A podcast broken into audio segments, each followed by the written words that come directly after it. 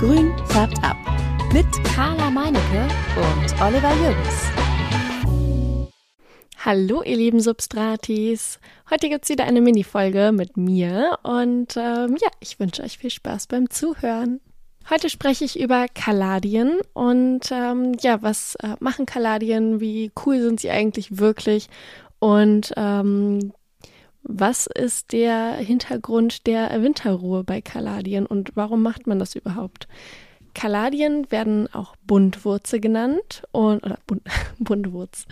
Ähm, ein Kaladium, das sind ähm, so schöne große Pflanzen, die bekommen ähm, ja Blätter, die sind total dünn, zum Teil auch durchscheinend und haben ähm, ganz viele total krass leuchtende Farben in Pink, Rot, in, in Rosa, vielleicht auch sogar durchsichtig wie so, so eine ähm, Klarsichtfolie, würde ich sogar beschreiben. Und natürlich grün. Es sind super schöne Pflanzen. Ich mag sie richtig gerne. Sie sind auch pflegeleicht, aber man braucht einen grünen Daumen dafür. Und dieser grüne Daumen, der ähm, wird sich bemerkbar machen bei der Winterruhe und bei dem ähm, der, der Pflanze wieder aus der Winterruhe zurückholen. Da gehe ich aber später drauf ein. Erstmal möchte ich euch so ein bisschen erzählen, wie man die Pflanze generell pflegt. Und zwar müsst ihr die Pflanze im, ähm, in, während ihrer Phase, in der sie blüht, also ihre Blätter ausgebildet hat, an einen hellen Platz stellen. Ihr könnt sie aber auch daran gewöhnen und ähm, sie immer mehr Richtung Sonne stellen, bis sie halt voll sonnig steht. Das mache ich mit meinen Pflanzen, das funktioniert super und die fühlen sich richtig wohl, also pudelwohl. Wenn ihr sie dann auch in der Sonne stehen habt, müsst ihr sie natürlich öfter gießen, weil ja auch aus dem Topf dann das Wasser schneller kondensiert und er verdampft und ähm, das regelmäßig Gießen bezieht sich dann halt auch darauf, dass ähm, ihr aber auch eine trockenere Phase einhaltet. Sprich, nicht immer direkt nachgießen, wenn ihr meint, oh, da sind jetzt 10 Milliliter raus, sondern auch zwischendurch ein bisschen trockener halten. Also eine ähm, ja, 10 Zentimeter Schicht kann ruhig mal oben austrocknen, das ist kein Problem. Wichtig ist dann, wenn ihr die Pflanze gießt dann auch regelmäßig zu düngen, weil dieses Düngen ist für die Pflanze essentiell, denn die braucht sehr, sehr viel Kraft. Die Pflanze bildet in ihrer Wachstumsphase, sprich in ihrer Blühphase, wenn sie dann aus ihrer Winterruhe rauskommt, unendlich viele Blätter, die auch absterben. Das ist was ganz Natürliches und ganz Normales. Diese Blätter, die, die abfallen, also absterben, äh, müsst ihr dann auch abschneiden. Es sieht auch einfach nicht schön aus, wenn sie dann da so rumhängen, so flatscherig. Und ähm, die können dann einfach weg. Am besten mit einer sauberen Schere unten dann am äh, Stiel das gesamte Blatt mit Stiel abschneiden und ähm, gucken, dass sich da kein Schimmel oder irgendwelche Krankheiten entwickeln können. Das wäre echt ärgerlich, wenn das dann von dieser Schnittstelle in das Rhizom reingeht. Und ähm, genau, Düngen ist halt auch, wie gesagt, wichtig, weil ihr ähm, eine Pflanze habt, die, wie ich auch schon eben erwähnte, ganz viele Blätter ausbildet. Diese Blätter kommen ähm, ja alle zwei Wochen kommt da ein neues spätestens und die sind auch echt groß. Also ich habe da teilweise Pflanzen, die haben äh, ja, Blätter, die haben irgendwie 50 Zentimeter so vom, vom, von Spitze nach oben äh, und nach unten. Und dann gibt es aber auch kleine Pflänzchen aus kleinen Rhizomen, die haben dann so fünf Zentimeter große Blätter. ist total süß. Da kann man ähm, die Pflanze dann auch super vermehren ähm, durch Teilen der Rhizome. Das macht man am besten dann im Frühjahr, wenn man oder im Winter, wenn man die äh, Pflanze dann aus der Erde geholt hat.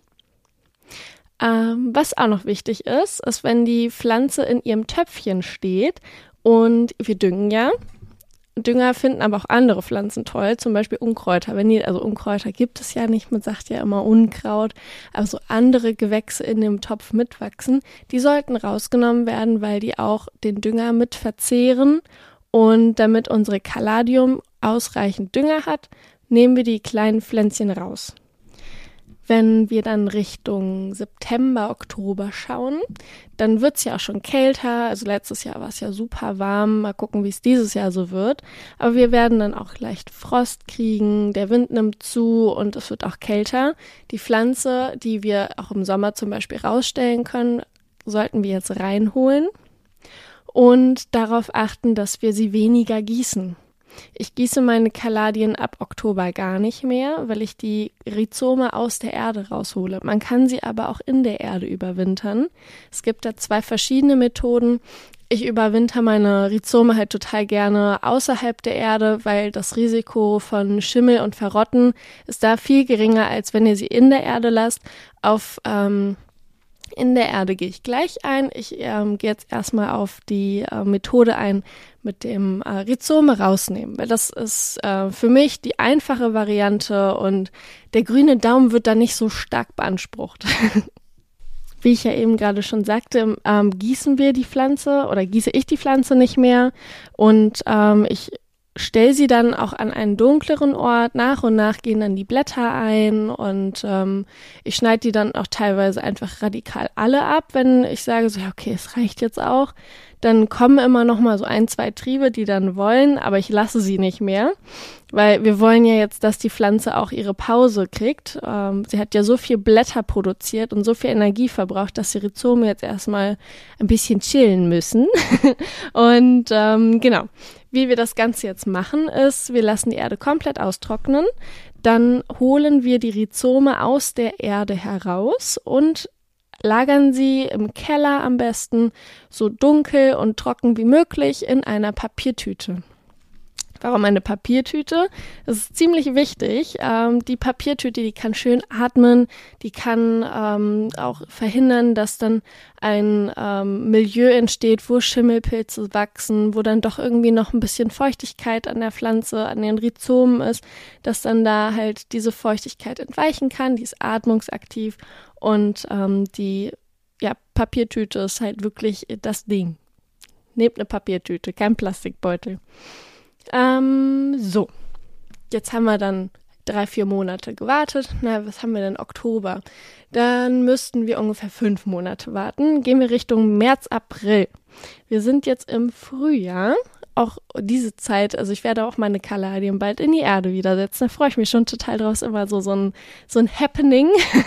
da hole ich dann alle meine Rhizome zusammen ähm, auf den Tisch. Ich habe natürlich ähm, den großen Fehler gemacht und ich habe absolut keinen Plan mehr, welche Knolle, also welcher Rhizom, welche Art ist. Es ist immer ein bunter Mix dann an Kaladien, sieht auch sehr schön aus.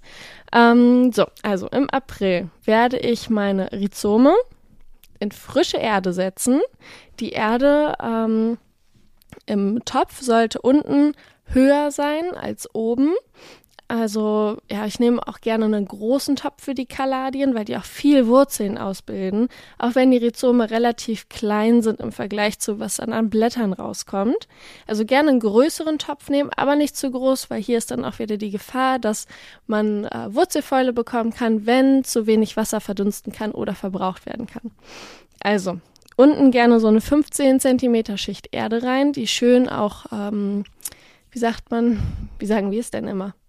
Locker und durchlässig ist, dass die Pflanze dann auch schön ähm, eine gute Drainage hat in der Erde. Und wenn wir dann ähm, die 15 Zentimeter haben, dann setzen wir die Rhizome am besten so auf die Erde drauf, dass äh, die, die ähm, Triebe, die nach oben gucken, auch oben sind und nicht runter gucken. Und ähm, dann kommt eine weitere Schicht mit Erde drauf. Das bedecken wir dann auch schön und anschließend gießen wir das Ganze.